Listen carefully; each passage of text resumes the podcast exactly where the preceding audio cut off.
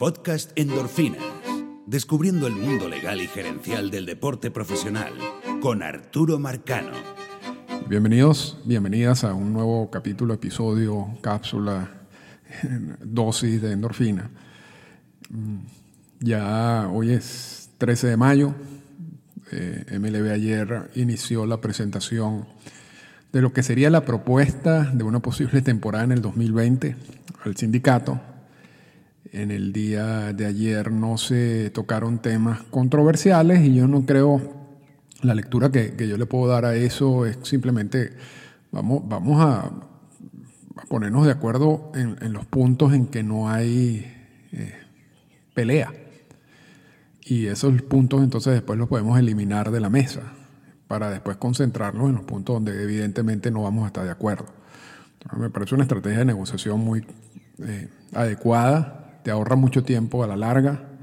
Y hay muchos puntos donde debe haber acuerdo en términos de eh, cantidad de juegos, el uso de bateadores designados, el tamaño de los rosters y si no hay acuerdo son puntos en los que el acuerdo, en donde se puede llegar a un acuerdo. Entonces, está, me parece que está totalmente, me parece totalmente lógico que estructuren esas reuniones de esa manera. En el día de hoy es la presentación de todos los protocolos de salud. Y según Rosenthal en The Athletic, eh, MLB va a presentar un documento de más de 80 páginas. El, por cierto, el doctor de MLB se llama Ali Khan.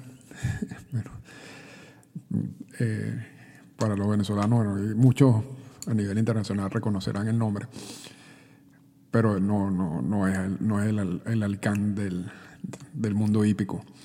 Pero hay un documento de 80, más de 80 páginas, de 80 páginas, en donde deben estar especificados todos los protocolos, todos los procesos de salud que yo siempre he insistido desde el principio de todo esto. Esto, el, punto clave de aquí es el problema de salud y cómo los jugadores, eh, cómo se le puede minimizar al máximo los riesgos a los jugadores de contraer la epidemia. Si eso se logra, si eso es posible, yo creo que habrá temporada a mí la parte de dinero, yo creo que eso al final se pueden, pueden llegar a un acuerdo porque pueden haber mil opciones distintas. Pero si el punto de salud no está claro y si el punto de salud eh, no genera la confianza suficiente en los jugadores, ahí sí es verdad que no va a haber temporada. Si pasa en el punto de salud, yo aumentaría las probabilidades de tener temporada a un 80-90%. O yo, creo que la, traba principal, y lo, hemos, lo he dicho al principio, es el problema de salud. Y no va a ser fácil eh, llegar a un punto donde los jugadores van a tener confianza de regresar. ¿Por qué? Porque en el caso, y en el caso de Corea, en el caso de Taiwán, los índices, las nuevas, eh, las pruebas y, los nuevos casos de COVID en esos países son extremadamente bajos. Incluso hubo varios días en que no, hubo, no, consiguieron ningún caso de COVID. Por eso es, que permitieron hacer lo que están haciendo. En Corea, recientemente había un incremento del número de casos de COVID y se ya prendieron las alarmas. vamos a ver qué pasa en Corea, pero estamos hablando de 30, 40 casos. No, no estamos hablando más de eso. En el caso de Japón, eh, revisando los números de casos de COVID en los últimos días, está alrededor de 50, 60, 70 por día. Sumamente bajo, sumamente bajo. Y todavía en Japón no se sabe cuándo va a empezar la temporada. hay preocupación todavía de iniciar una temporada con, esos niveles de, de casos de COVID. Ahora, en Estados Unidos estamos hablando de una situación en el otro extremo. O sea, Estados Unidos, por muchas estadísticas, es quizás el peor país eh, en estos momentos en, cuestiones de números de casos, de muerte, de todo. Entonces, si, si, si, estuviéramos, si en Estados Unidos estuvieran los números de Japón, Corea y Taiwán, seguramente ya habría no solamente béisbol, sino habría una cantidad de deportes y habría las universidades. Eso no es el caso de los Estados Unidos. Entonces, por eso el protocolo de salud es un punto tan clave en todo esto. Porque no solamente es la protección de los jugadores, es la protección de los coaches, es la protección de todos los empleados y la protección de la familia de todos estos. Porque si uno sale eh, contagiado y después tiene contacto con una de su familia y también afecta a algún familiar, entonces estamos en un problema grave. Estamos en un problema grave. Y les voy a decir otra cosa. El sindicato no puede aceptar algo que involucre un riesgo más allá de lo, de lo que podría ser el, máximo riesgo que puedan aceptar, ¿no? que, que debería ser muy bajo disculpen la, combinación de, palabras. Porque si hay un problema y a MLB le dicen, bueno, pero para que ustedes empezaron la temporada así, ¿y qué pasó con estos protocolos y estas fallas y, esta gente, toda esta gente que salió eh, contagiada?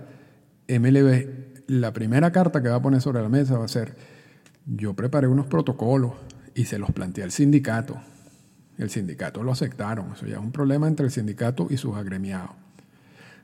Eso va a pasar en caso de que haya temporada y en caso de que haya violación, de que alguien salga contagiado. Eh, eh, MLB va a decir los, los, protocolos, bueno, no, eran, no pueden ser perfectos, siempre se va por un lado, pero el sindicato lo aceptó.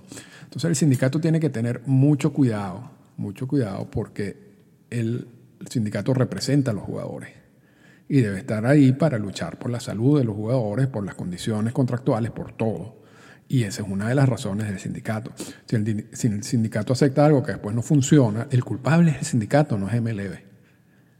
Entonces, eso es un, cargo, eso es un peso adicional que tiene el sindicato.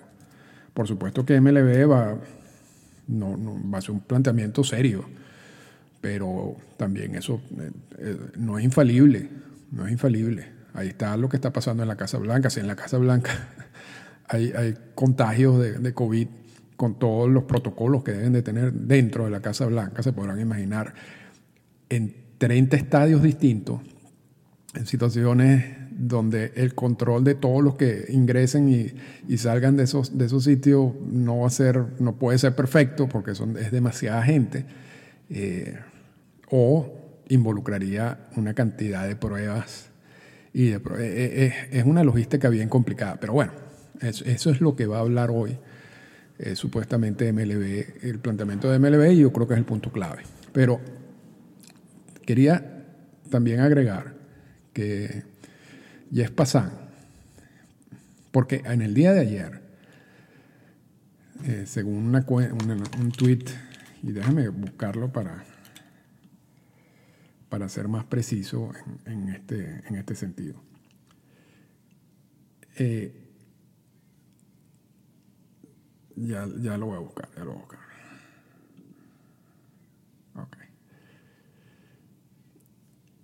Sale uno de estos analistas que también trabaja en MLB Network diciendo que los dueños de equipo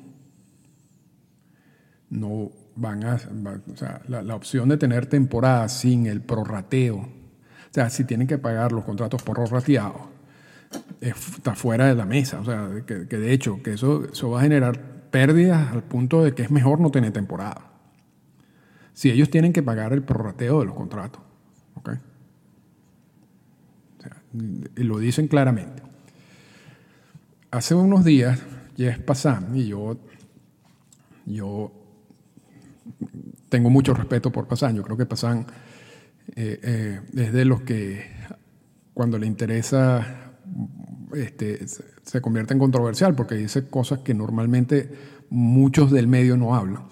Pero Pasan saca una lista de no sé cuántas preguntas relacionadas sobre lo que está pasando. ¿no? Y en algún momento en esa, en esa explicación, básicamente dice, miren, los, los peloteros no deben descartar esta opción de compartir los ingresos 50-50 en vez de los contratos prorrateados, que eso es, esa es supuestamente la opción que, filtró MLB.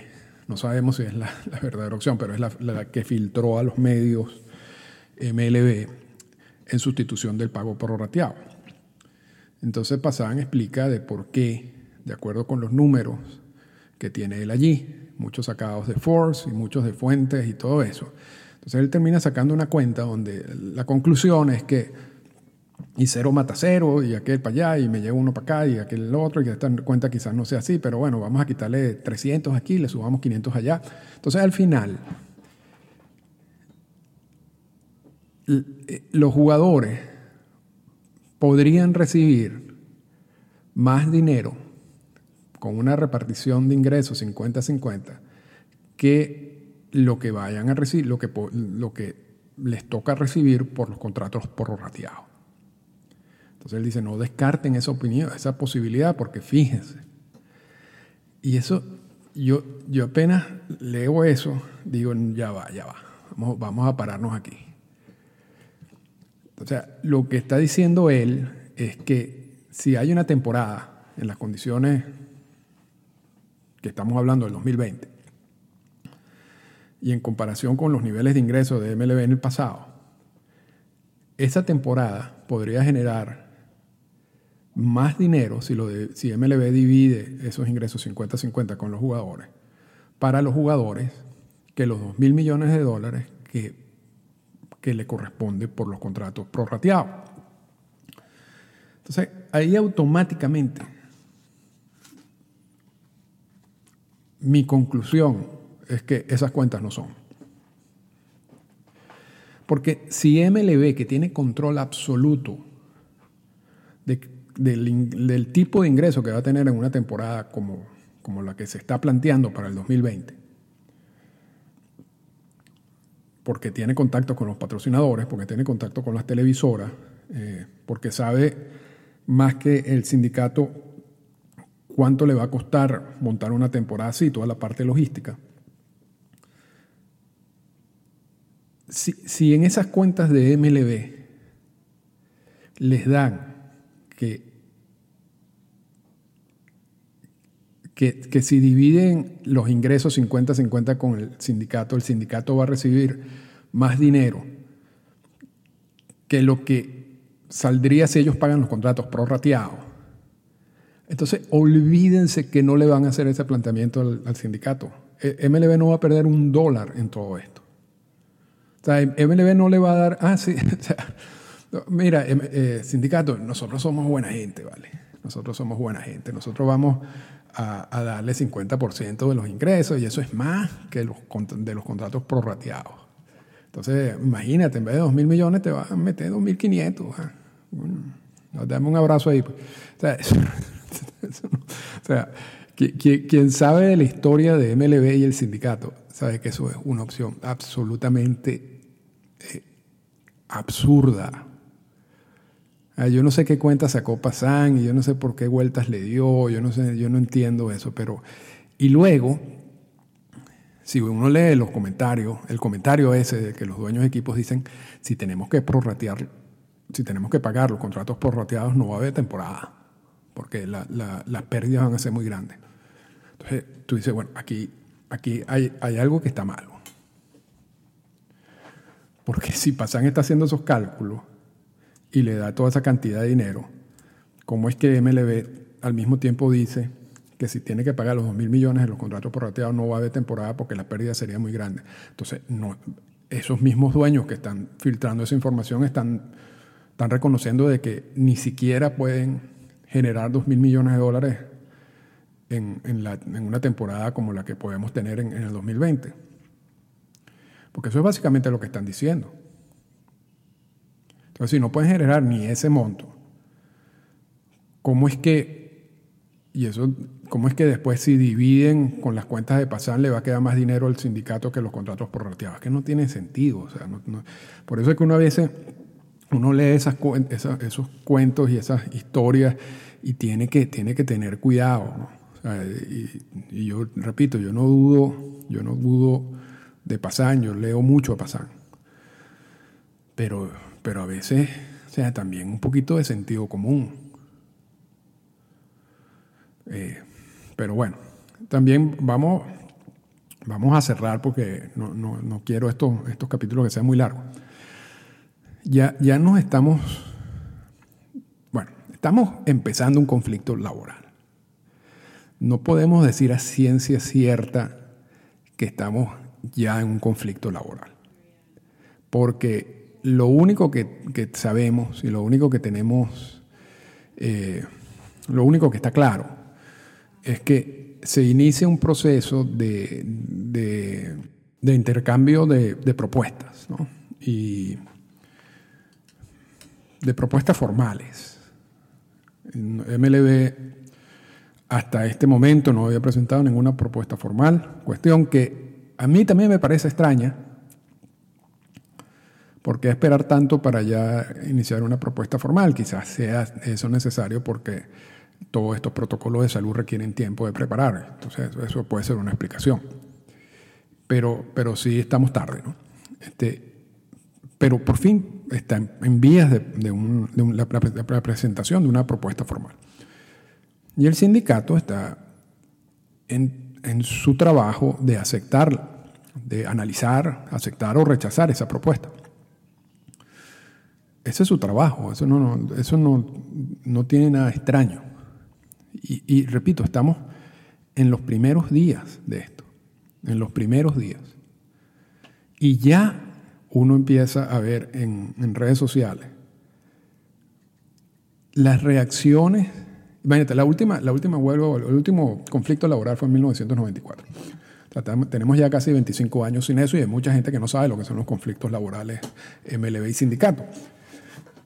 Pero antes de 1994, por varios años, se dieron muchos conflictos laborales seguidos. Y de todos esos conflictos laborales, quienes han estudiado esos procesos no solamente yo no estuve, yo no me acuerdo de muchos de esos procesos, pero quienes los han estudiado, en esa parte sí, me incluyo, uno se da cuenta de que empiezan a surgir una cantidad de personajes en toda esta novela. Esta es una novela. Ahora, lo extraño de esta, de esta novela en particular, de la novela del 2020, es que ni siquiera ha habido un conflicto. Lo que ha habido es un intercambio de opiniones pero ya en redes sociales hay ataques directos contra jugadores, entre jugadores, entre exjugadores y jugadores, eh, gobernadores de estado, ya, y no hemos tenido ni un día de conflicto. yo, me imagino que es por el desespero de, de, de todo lo que está sucediendo con, con, con, la epidemia, pero imagínate cuando realmente tengan un conflicto. Y un conflicto largo además que puede durar semanas, que puede durar meses. O sea, destruirán Twitter. O sea, no quedará nadie vivo de, los ataques en Twitter. Pero dentro de estos personajes que surgen, y ya hablamos de, hemos hablado en Twitter muchas veces de estrategias, y también lo voy a incluir hoy, pero dentro de estos personajes de Twitter está la figura de cómo se va a transformar la figura del comisionado de béisbol. Porque hasta ahora, en el caso de Manfred, es visto más como un ejecutivo, como un gerente, como un cargo corporativo, aun cuando hay mucha gente que le cuesta dividir el hecho de que Manfred es un empleado de los equipos. Todavía hay mucha gente, mucha gente que piensa que Manfred es el, el, de las ideas, de la modernización del juego, de, de, acelerar el paso del juego, de, de, los cambios en el juego. Ellos creen que, y yo lo dije en un programa, que, que, Manfred va al baño y sale del baño con una idea y dice, no, vamos a hacer esto, vamos a quitar los umpires. No, no, no, o sea, y no hay manera en que uno explique que, eh, que Manfred es un vocero de los dueños de equipo, que todos esos son planes ya aprobados por dueños de equipo, ya... Eh, incluso planteados por dueños de equipo, este, analizados por dueños de equipo, pero el que da la cara es Manfred. Pero no, no hay manera que la gente entienda eso. Pero ahorita va a ser peor, porque en conflictos laborales el comisionado se disfraza del árbitro, del protector del juego, del puente entre el sindicato y los jugadores y los dueños de equipo. Y así siempre ha sido. Siempre ha sido así. Y una de las cosas que Marvel Miller insistía, insistía, insistía en sus comentarios, en sus declaraciones a la prensa es, Manfred es mi otra parte. Manfred. En, este, en los casos, a mí me tocó de, discutir con, con Boy Kyung. Kyung es mi otra parte. Kyung no es un árbitro. Kyung no defiende los intereses del juego, Kyung defiende los intereses de los dueños de equipo. Punto. Si él defiende los intereses del juego, yo también defiendo los intereses del juego porque los jugadores son parte del juego. Entonces, pronto, pronto, veremos a un Manfred. Todavía no lo hemos visto con ese rol. Pero si esto se complica, y, eso es un, O sea, eso es un interrogante, porque realmente nadie sabe si Tony Clark la, manera como se ha comportado Tony Clark es difícil de leerlo. Entonces tú no sabes si estamos en, estamos en los inicios de un conflicto o simplemente Tony Clark en algún momento va a ceder. Eso, o sea, si fuera Miller uno sabe lo que va a pasar, con Clark no sabemos lo que va a pasar. Pero si, si pasa, si hay un conflicto, Manfred poco a poco se va a ir tratando de, de colocar como la figura de la persona que nos está representando a nosotros, los fanáticos, y que está ayudando a que el, juego se mantenga, se dé y podamos tener temporada. Nuestro representante, representante de los fanáticos. Que, hasta ahora, Manfred, si se quiere, por, por, su rol y por todos los planes que han tenido, se ha convertido como en, en alguien en conflicto con el fanático, ¿no? Porque muchos de los fanáticos no les gustan los cambios. Sin embargo, él dice, los cambios son necesarios porque si no, vamos a dejar de, esta industria se va a morir. El crecimiento de esta industria eh, en los próximos 10, 15 años, si no hacemos los cambios, va a ser tan bajo que, las consecuencias van a ser peores. Entonces está ejerciendo su, posición de liderazgo, eso está bien. Pero se ha enfrentado a los fanáticos. Y con las decisiones del caso de Houston y con el caso de Boston, yo creo que la, la imagen de Manfred ante los fanáticos no es buena. Pero entonces para él, a él le va a costar mucho más disfrazarse del rol de, árbitro. Yo creo que él va a tener muchos problemas en, ejercer ese rol, que es el rol que ejercen los comisionados cuando hay conflictos laborales. Entonces, vamos a ver qué pasa allí. Vamos a ver qué pasa allí. El otro rol, por supuesto, a Tony Claro ahorita la gente o lo ataca, si está siguiendo lo que está pasando, como, o lo critica, como sería en mi caso, por ejemplo, en varias oportunidades, o, o dice, mira, por lo menos en la declaración que tuvo Tony Clark eh, recientemente, rechazando la propuesta que se ha filtrado, yo hay que reconocer que dijo lo que tenía que decirse. pero Tony Clark ha tenido problemas en el sindicato, en muchas decisiones que ha tomado. Ahora, la mayoría de la gente no sabe quién es Tony Clark. Bueno, sabe quién es Tony Clark, que fue pelotero, pero no sabe mucho de quién es Tony Clark, el director ejecutivo del sindicato. Y Tony Clark ha, ejercido una labor de, un bajo perfil, de un muy bajo perfil en todo esto. Pocas declaraciones, eh, muy callado, muy reservado. Esa es su, es su característica. Pero en conflictos laborales, el malo de la película, por la presión de los mismos equipos y por, la, por todo el, dominio que tiene de los medios de comunicación, es el director ejecutivo del sindicato. Entonces, ese es el rol que va a asumir Tony. Yo no sé si le guste o no el rol, pero eso va a ser el rol que, que él va a asumir. Y por eso él tiene que, él debe tener una comunicación muy cercana con los agremiados, para explicar bien lo que está pasando porque los agremiados también tienen familia y tienen amigos que van a leer notas en prensa que dicen, pero bueno, pero ¿por qué ustedes están haciendo eso? Entonces tiene que haber una buena comunicación allí, porque si la gente había atacado a Tony por las decisiones en los convenios laborales justificadamente, cuando hay conflicto laboral lo van a atacar por cualquier cosa y muchas veces de manera injustificada.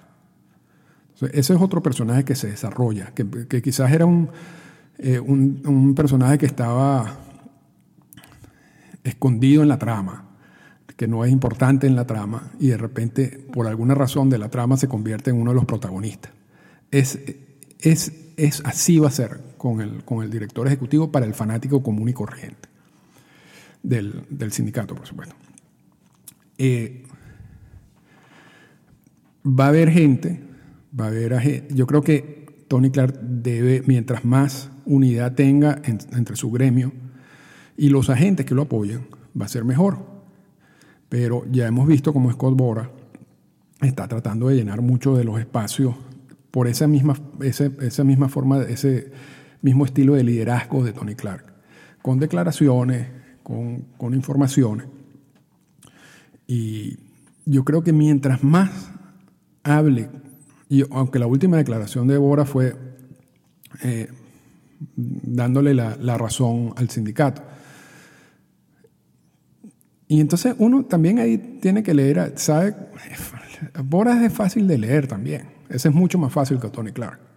Porque Bora hace poquito sacó un, un editorial en el New York Times diciendo necesitamos que el juego regrese para la moral de la gente y todo ese tipo de cosas. Antes había hablado de los planes de llevar el juego a diciembre y todo ese tipo de cosas. Claro, en todos esos planes, él asume que le van a pagar los contratos a sus clientes, ¿ok? De una manera u otra, ya sea este, una temporada tan larga hasta diciembre, lo cual garantizaría más de 100 partidos, 120 partidos, y si son contratos prorrateados, entonces básicamente casi la totalidad de los contratos, una, contrato, una temporada de 80 juegos, en donde el prorrateo será la mitad, pero bueno, es la mitad de los contratos, pero siempre involucra un, el ingreso, ¿no? Cuando MLB le dice, no, no, no, yo no te voy a pagar el prorrateo, sino una, una repartición de ganancias, ya él sabe, ya él sabe entonces ahí sí se opone. Entonces, eh, en Boras está defendiendo su dinero. olvídense cuando él dice esto es para rescatar la moral de la gente y, llevarle alegría a los niños. Entonces, ustedes saben que eso es mentira. O sea, porque si fuera para rescatar la moral de la gente y, devolverle toda la, alegría a los niños, él jugaría sin recibir un, él autorizaría el plan de MLB en donde cual posiblemente no vayan a recibir un dólar. Entonces esa no es la razón. Entonces hay, que leer a estos personajes. Y Bora es un personaje importante en esta trama por la manera como es el liderazgo de Clark. Entonces hay que tener cuidado. Y mientras más Boras actúe de manera independiente, yo creo que va a ser peor para el sindicato. Si cuando, cuando Boras esté más del lado del sindicato y todos estén unidos del lado del sindicato, va a haber más fuerza y va a haber una manera, repito, si vamos a un conflicto que nadie sabe, eh, de balancear todo.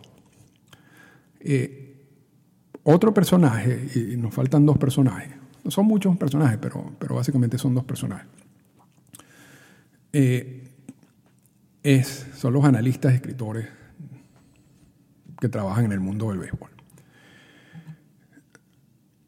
Uno tiene que saber qué lee.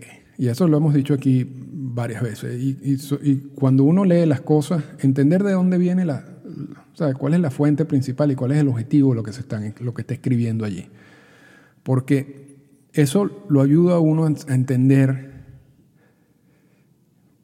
qué es lo que quieren hacer con la noticia. ¿Okay?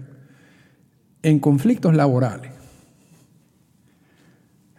hay muchos periodistas, analistas que son muy respetados. Y cuando hablo de muy respetados, son muy respetados. Trabajan para MLB, que trabajan para MLB Network, que trabajan para, para equipos. Eh, además, eh, y déjeme decirle unas cosas, y, no estoy dudando del profesionalismo de mucha de esta gente, solamente estoy resaltando una realidad. Selig entendió este problema claramente y uno de los planes de Selig era influenciar a los medios de comunicación. O sea, y así lo hizo. hay un plan en MLB internamente de gente que trabajaba para poder, crear influencers en los medios de comunicación que recibían pagos de MLB para dar noticias o para dar eh, escenarios que favorecen a, MLB. O sea, eso es así. Pero, y después viene la creación de MLB Network y, de todo, todo el aparato de comunicacional de MLB. Pero hoy en día es incluso peor, porque la, las opciones que tiene mucha gente cuando es periodista y, y, analista y escritor de béisbol, de trabajar en béisbol, se están limitando al extremo. Entonces, el, nadie que piense que, o, o, que quiera trabajar en los medios, en el béisbol, se va a lanzar una, una cantidad de ataques contra MLB. No lo van a hacer. Porque ellos saben que los van a, los van a poner en una lista negra. Y, y, y, hay que ser, o sea, no hay que ser inocentes con esto. No hay que ser inocentes con esto. Sobre todo personas de, de, de perfil alto. Y ya hay gente que tradicionalmente ha ejercido ese rol. El USA Today ha ejercido el rol por muchos años como medio de MLB. Por muchos años. Y eso nunca, eso no ha cambiado. Eso no ha cambiado. Entonces, no es, no es casualidad que algunos periodistas, analistas en particular, le filtren todos los documentos que uno lee eh, en las redes sociales, o en el de Athletic, o en todos esos medios. Eso no es casualidad. Hay una relación allí. Hay una relación allí. Una relación allí que normalmente no importa. O sea, normalmente esa relación es parte del trabajo. Yo también tengo fuentes en MLB y también tengo fuentes del sindicato. Eso, eso, eso es lo que deben hacer. El problema es cuando estamos en conflictos laborales.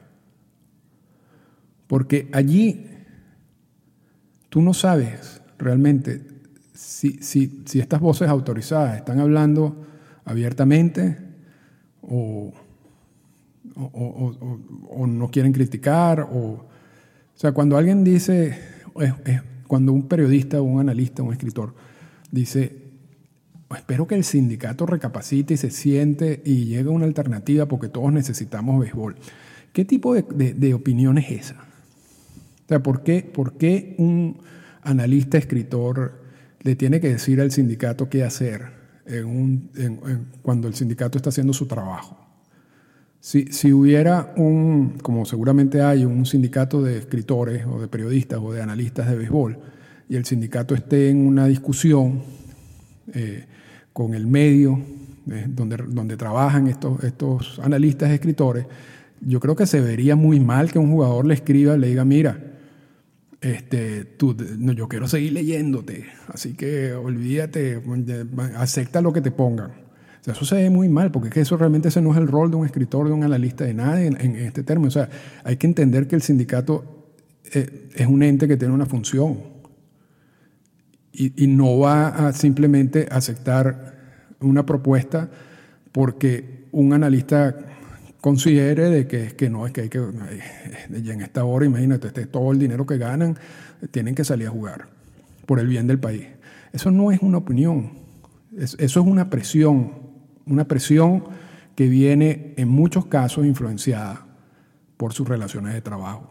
Y yo sé que esto que estoy diciendo aquí es duro, y, pero esto ha sido así tradicionalmente también en la historia de, estos conflictos laborales. Allí están los que no me quieren creer a mí, y tengo algo de experiencia, este, léanse el libro de Marvin Miller y léanse el libro, un libro que puse recientemente eh, de Swanson, eh, sobre Marvin Miller en su relación con los medios de comunicación.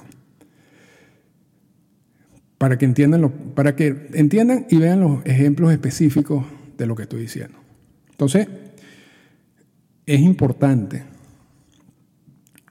dentro de estos personajes de conflictos laborales entender que van a haber periodistas, analistas, escritores que van a empezar a tomar opciones, eh, posiciones,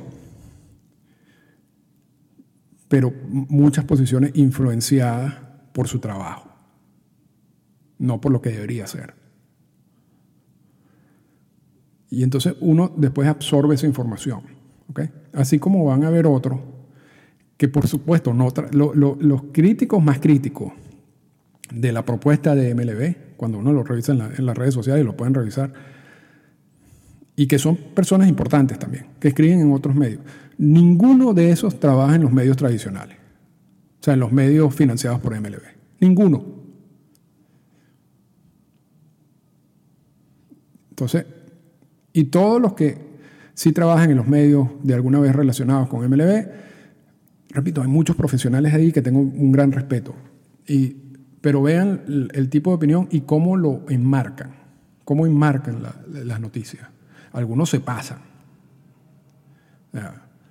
Y lo, lo, digo con toda claridad. Bob Nightingale del USA Today se pasa en la manera como redacta sus notas, que tú dices, bueno, este es un periodista del USA Today o es el relacionista público de MLB.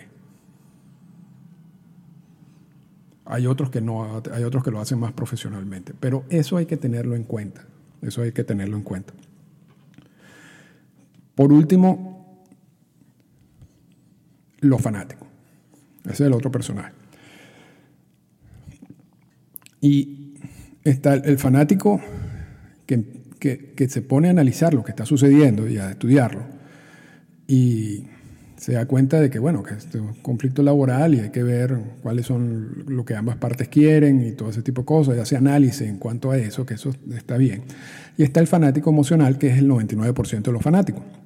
Y el fanático emocional en conflictos laborales, cuando pasa el tiempo, se desespera. Y el culpable y a quien van a culpar de que no haya béisbol, que es lo que ellos quieren, van a ser al sindicato y a los jugadores, independientemente de lo que diga el sindicato y los jugadores. O sea, tradicionalmente eso ha sido así. El fanático es pro equipo. El fanático es pro industria. Lo es de naturaleza, pero en conflictos laborales lo es más.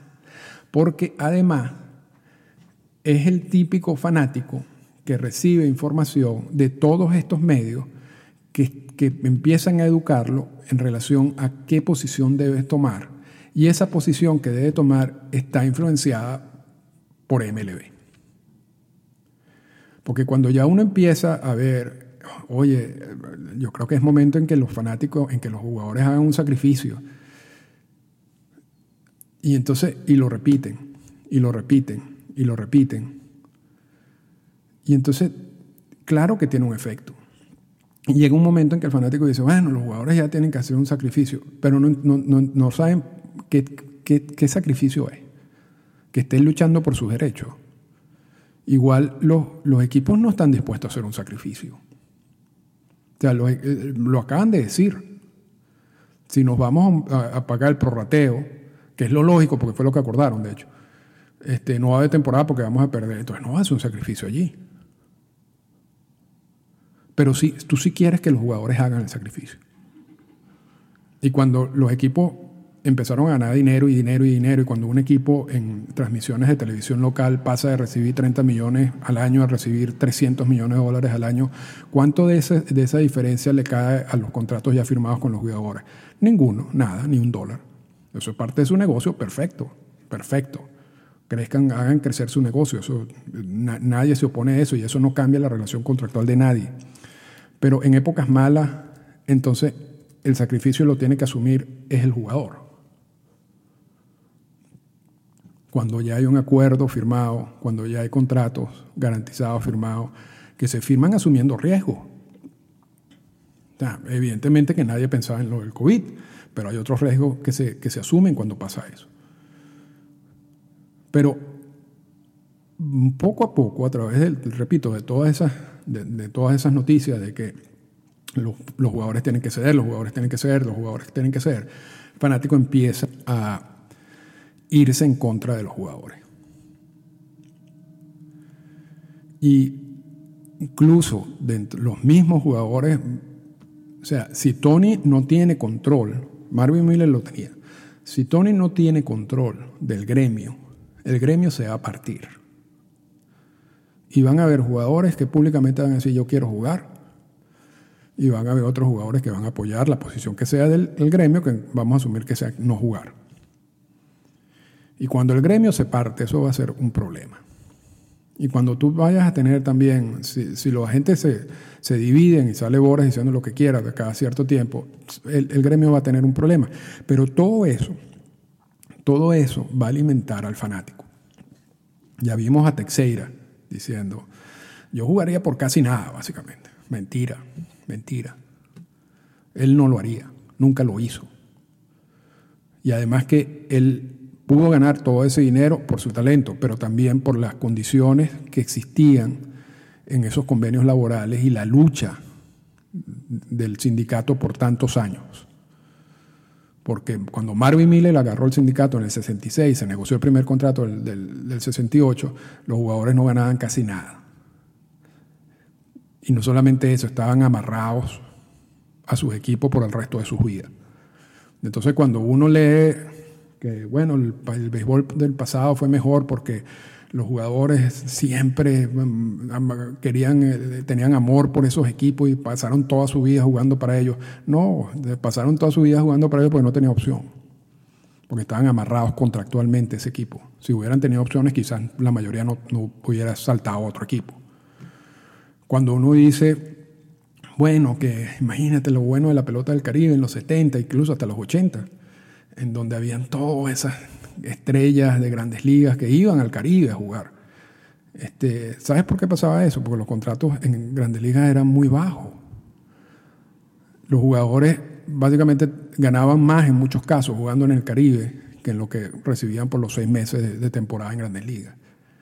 Estamos hablando de, de recientemente, o sea, porque si vamos a poner principios de los 80, eso es reciente. Porque la figura de gente libre entra en el 77, pero pasa un tiempo para que uno vea los efectos de los aumentos salariales. Ahora, toda esa estructura la armó Marvin Miller. Y la armó el sindicato. Y para armar toda esa estructura era necesario el sacrificio de muchos jugadores.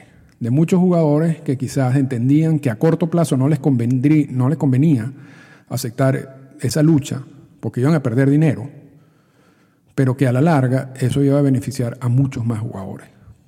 ¿Ok? Así es como cuando llega Texeira existen unas condiciones contractuales y de los convenios laborales ideal para que él pueda hacer el dinero que hizo.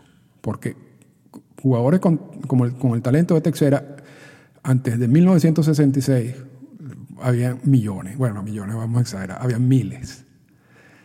¿Cuántos de esos ganaron dinero? Muy poco. No fue porque no tenían talento, era por el sistema donde entraron. Tuvieron mala suerte. Ahora, Texeira entra en un sistema que es consecuencia de la lucha de jugadores y sindicatos. ¿Cómo va a, salir Texeira a decir eso? Pero, pero eso alimenta, volviendo al punto, eso alimenta al fanático.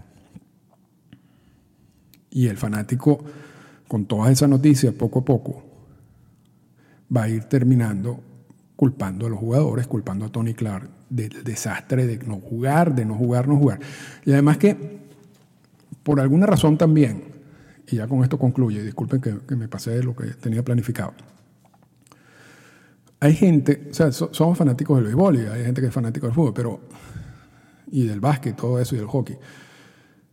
Pero con el béisbol yo no sé, pero parece que como que ahí al, fanático se le da como un, asume un derecho de que los jugadores tienen, tienen que tener hay que tener temporada porque sí, porque eso es nuestra diversión.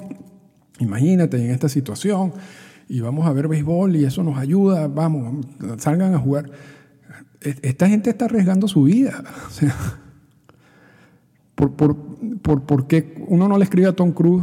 Dice, mira, Tom, yo, te digo, ya estoy cansado las películas de Netflix, ya las he visto todas. Anda, sal tú y, anda, anda a filmar una película mañana. Para ver si podemos ver una película nueva en, los próximos días.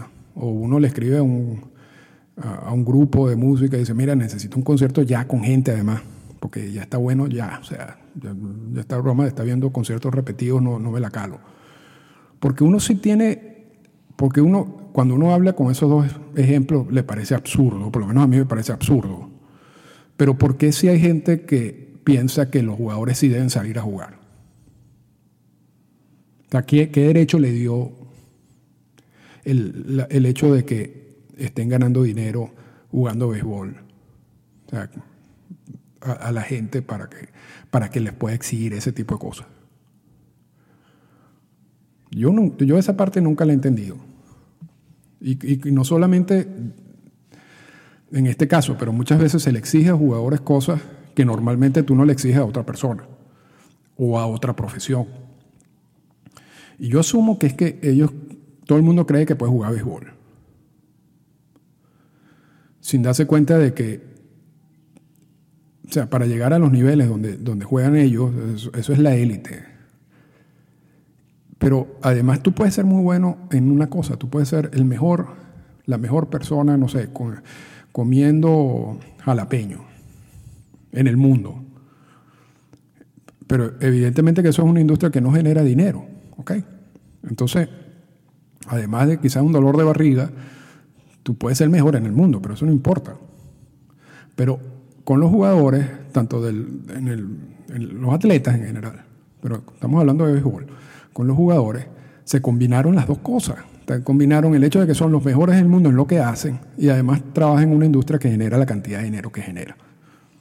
Pero ¿por qué tienen, uno tiene que culpar? O sea, ¿por qué eso carga, eh, eh, les da una carga adicional? Y le da a uno el derecho de insultarlo, de, de que ustedes tienen que salir a jugar porque ahorita en plena pandemia, porque yo necesito ver juegos de béisbol. O sea, ¿de dónde, de por qué nosotros tenemos que aceptar eso? Señores, si no se puede jugar porque la pandemia no lo permite, no se juega. Igual ustedes, ninguno de los que me está escuchando, ni, la gente que, me lee, va a arriesgar, va a poner a su familia a hacer una actividad en medio de una pandemia porque el vecino quiere que se quiere divertir y quiere ver a tu familia este, dando brincos en, en el jardín. Pero ese, y ya concluyo, ese es el rol del fanático. No del que escucha endorfinas, por supuesto, del fanático en general. Y ese rol se va a incrementar. Se va a incrementar y se va a poner más agresivo. Si hay conflicto y si este conflicto se extiende. Pero para eso, o eso, lo hablaremos en otros endorfinas.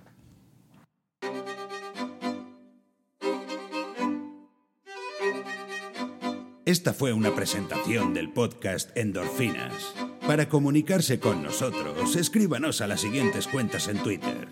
Arroba Arturo Marcano y arroba Endorfinas Radio.